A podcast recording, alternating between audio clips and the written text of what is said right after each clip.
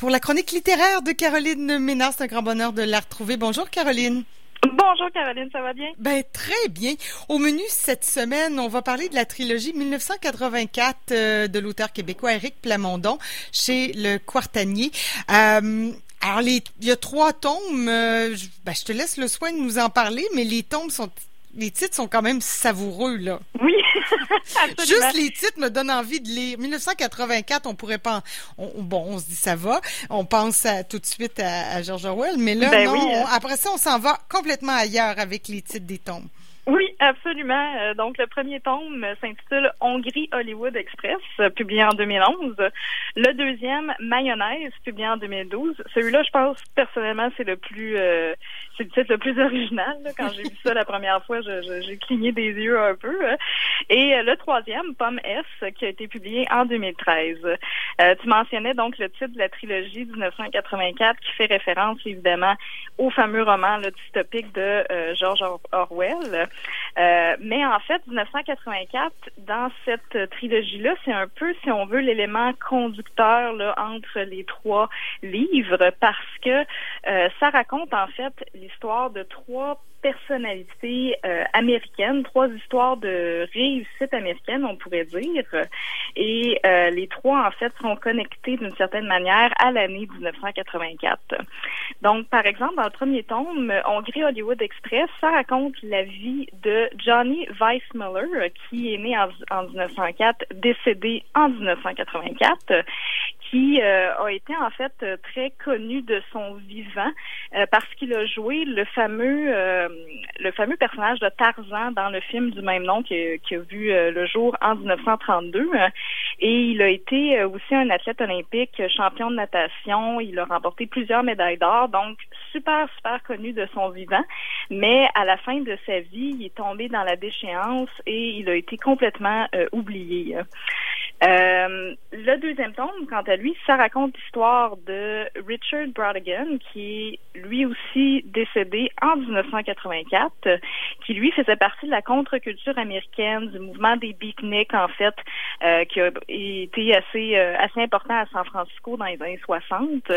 Et lui était donc écrivain, il a rédigé plusieurs plusieurs romans.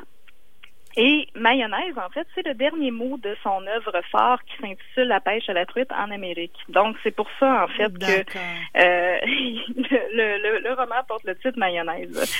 Et c'est aussi un peu... Euh, la mayonnaise est un peu comme une métaphore, si on veut, de la réussite d'une vie, dans le sens où euh, quand tu fais une mayonnaise, soit ça marche, soit ça réussit, soit tu la rates. Alors, il y a un peu une espèce de métaphore avec la, la vie, là, tu sais, soit tu as réussi, soit tu rates. Ouais, ouais. Je sais pas, euh, moi personnellement, j'ai jamais réussi à, à, réussir justement de mayonnaise. Je sais pas de ton côté, euh, ben, Caroline. Ah, il faut euh, que il faut être, faut que le jaune d'œuf soit pas trop froid. Faut faut que la l'huile, tu sais, faut que ça prend des bonnes conditions là. Ouais, ouais, vraiment. Et c'est drôle, l'auteur justement là-dedans va donner son truc personnel. Lui, il ajoute une cuillerée de moutarde. Oui, ben, la moutarde. moi aussi, je réussis avec la moutarde de Dijon. Sinon, je suis moins bonne. C'est pas supposé, mais je suis meilleure avec la moutarde de Dijon. Bon, excellent. Ben tu vois, moi j'ai appris ça. Alors ça émulsionne plus. Ouais, ouais. Puis il faut que ton jaune d'œuf soit à température de la pièce. Il est trop froid, là. Ça... Ah. Ouais, c'est ça. Et puis, il faut que tu coules ton huile vraiment en filet. Oui, vraiment filet, euh. Fait que, tu sais, les, les choses importantes dans Oui, c'est ça. C'est les conditions gagnantes, comme on dit. les conditions gagnantes, c'est ça. Et euh, le troisième tome, donc, s'intitule Pomme S. Alors, les adeptes d'Apple vont peut-être le voir avec le titre. Ça porte sur la fameuse vie de Steve Jobs, qui est un des deux fondateurs de la compagnie Apple. Euh, et le lien avec 1984, en fait, c'est que dans ce cas-là, il a lancé en 1984 le fameux Macintosh avec une publicité qui s'intitule 1984 et qui est devenue une publicité, disons, mythique dans l'univers euh, publicitaire américain. Moi, je l'avais jamais vu. Je vous invite à aller la voir sur YouTube. C'est très facile. Vous tapez euh, publicité 1984 et ça va vous sortir ça tout de suite. Donc, c'est assez, euh, assez intéressant. Et dans le fond, dans euh, ces trois livres-là, en parallèle des histoires, euh, disons, réelles de ces trois personnages, Éric Plamondon fait évoluer l'histoire fictive d'un personnage qui s'appelle Gabriel Rivage, qui lui va partir un peu à la rencontre de ces trois euh, hommes-là, de ces trois histoires de succès, parce qu'il est un peu angoissé, on pourrait dire, à l'idée de, de, mener une vie sans envergure ou de, de rater sa vie un peu. Hein. Ah, Donc, on le voit évoluer à travers les trois livres. Le premier, bon, il est un peu, euh, euh, il est plus jeune. Dans le deuxième, il va vivre sa, vie, sa crise de la quarantaine. Et dans le troisième, il va avoir un enfant, il va expérimenter donc la paternité et tout. Hein. Et le format comme on a différents personnages qui évoluent en parallèle, le format est assez intéressant. On n'est pas dans un récit linéaire, c'est vraiment euh, des courtes chroniques, un peu comme un, livre de nouvelles, si on veut. Euh, donc, c'est vraiment euh, très agréable à lire. On n'est pas obligé de se lancer dans une lecture du point A au point B. On peut tout simplement lire quelques chroniques, arrêter, reprendre plus tard. Euh, c'est vraiment très, très accessible. Puis il n'y a pas, euh, comment je dirais, c'est pas complexe en tant que tel. On n'a pas un amalgame de, personnages puis un récit super, super complexe. Donc, ça se lit vraiment très bien. Puis moi, je trouvais que c'était le livre parfait pour s'asseoir au soleil, prendre une bière et euh, prendre ça pour pour lire la fin de semaine parce que euh, non seulement c'est accessible, c'est léger, mais on apprend plein de choses super intéressantes aussi. Là. Il y a vraiment beaucoup d'éléments sur la culture populaire euh, américaine. Oui, je, je, disais en début d'émission, je dis nos suggestions de, de, lecture pour la fin de semaine, mais on, en a pour une bonne semaine avec trois tomes comme ça, si on est un bon lecteur. définitivement, définitivement. Euh, même moi, je me suis dit, j'ai embarqué là-dedans sans, sans trop savoir si j'allais triper et finalement, j'ai eu de la misère à fermer le livre parce que je trouvais ça tellement euh, intéressant. Il y a plein de, de petites choses euh, super euh, super fascinantes à savoir. Par exemple, dans le troisième, Pomme S, moi personnellement, j'ai eu un gros coup de cœur pour celui-là parce que tout ce qui est sur l'histoire de l'informatique, des ordinateurs, c'est vraiment, vraiment intéressant. j'ai appris, par exemple, que le l'ancêtre des ordinateurs, ce qu'on peut considérer comme la première machine programmable, ça serait le métier à tisser Jacquard qui a été inventé en 1801 en France. Donc, c'est un métier à tisser que, avec un système de cartes perforées, on pouvait, c'est un métier qui dessinait automatiquement les motifs des tissages. Et euh, Éric Plamondon, dans son livre, il fait le lien entre ce métier à tisser-là et le fait que euh, ce qu'on appelle l'Internet, aujourd'hui on appelle ça le web, donc la toile. Alors, il y a comme un lien intéressant avec l'appellation le World Wide Web et euh, le fait que l'ancêtre de l'ordinateur soit un métier à tisser. Intéressant. Est-ce que, ben, est-ce que tu as un, un, un, extrait pour nous, Caroline? Oui, j'aurais un ah! extrait euh, dans le dernier livre, en fait. Euh, je me permets d'y aller avec un extrait qui est plus sur le personnage fictif Gabriel Rivage, euh, parce que c'est un bout que j'ai trouvé vraiment très beau. Donc, je voulais, euh, je voulais vous le partager là, euh, absolument.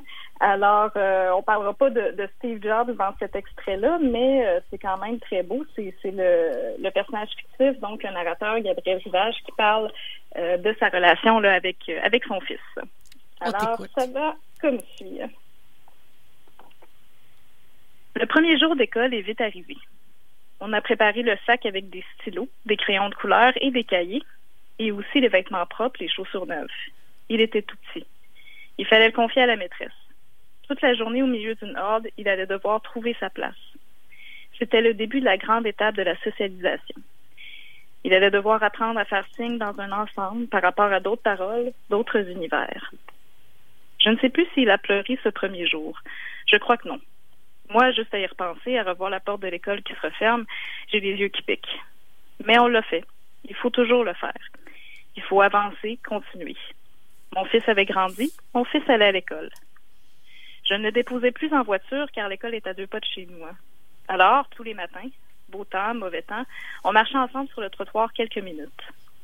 Nous avons ici cheminé côte à côte, père et fils, depuis le début de l'école, depuis le début de sa vie. Mais ce matin, nous étions à peine en route. Il allait avoir dix ans dans un mois. Il s'est arrêté. Il s'est tourné vers moi. En fait, papa, si je veux, je peux y aller tout seul à l'école maintenant?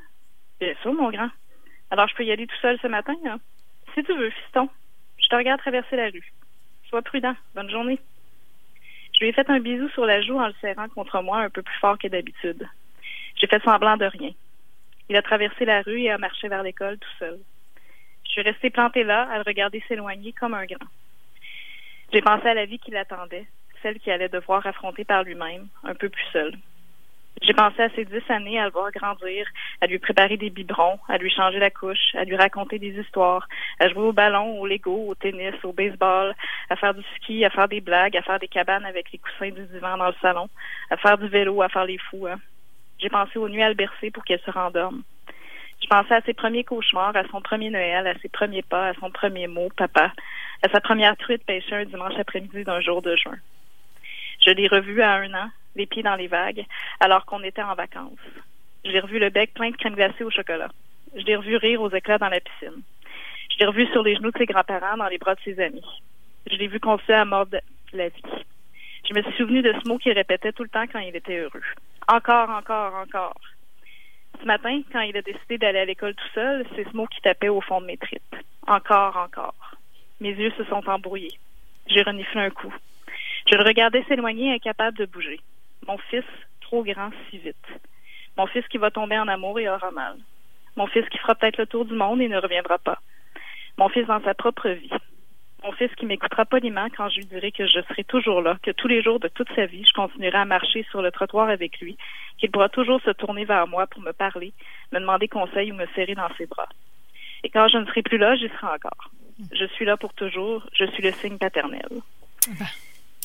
C'est beau, hein? c'est beau, tous les parents vont, vont se. Ouais, c'est très touchant. Puis quand on est parent, euh, ouais. on a ça en tête tout le temps. Caroline, euh, ben vraiment, c'est très beau. si tu veux nous envoyer une photo de, de cette trilogie de l'auteur québécois Éric Plamondon au Quartanier, 1984, tombe 1, euh, Hollywood, Hongrie, Hongrie, Hollywood. Oui, Hollywood, euh, on ah, Hollywood Express. OK, OK. On et, deuxième tome, mayonnaise et troisième tome, pomme S. voilà. Oui. Bon, euh, ben merci beaucoup, Caroline. Je te souhaite une bonne fin de semaine. Ça me fait plaisir, bonne fin de semaine. Bye bye.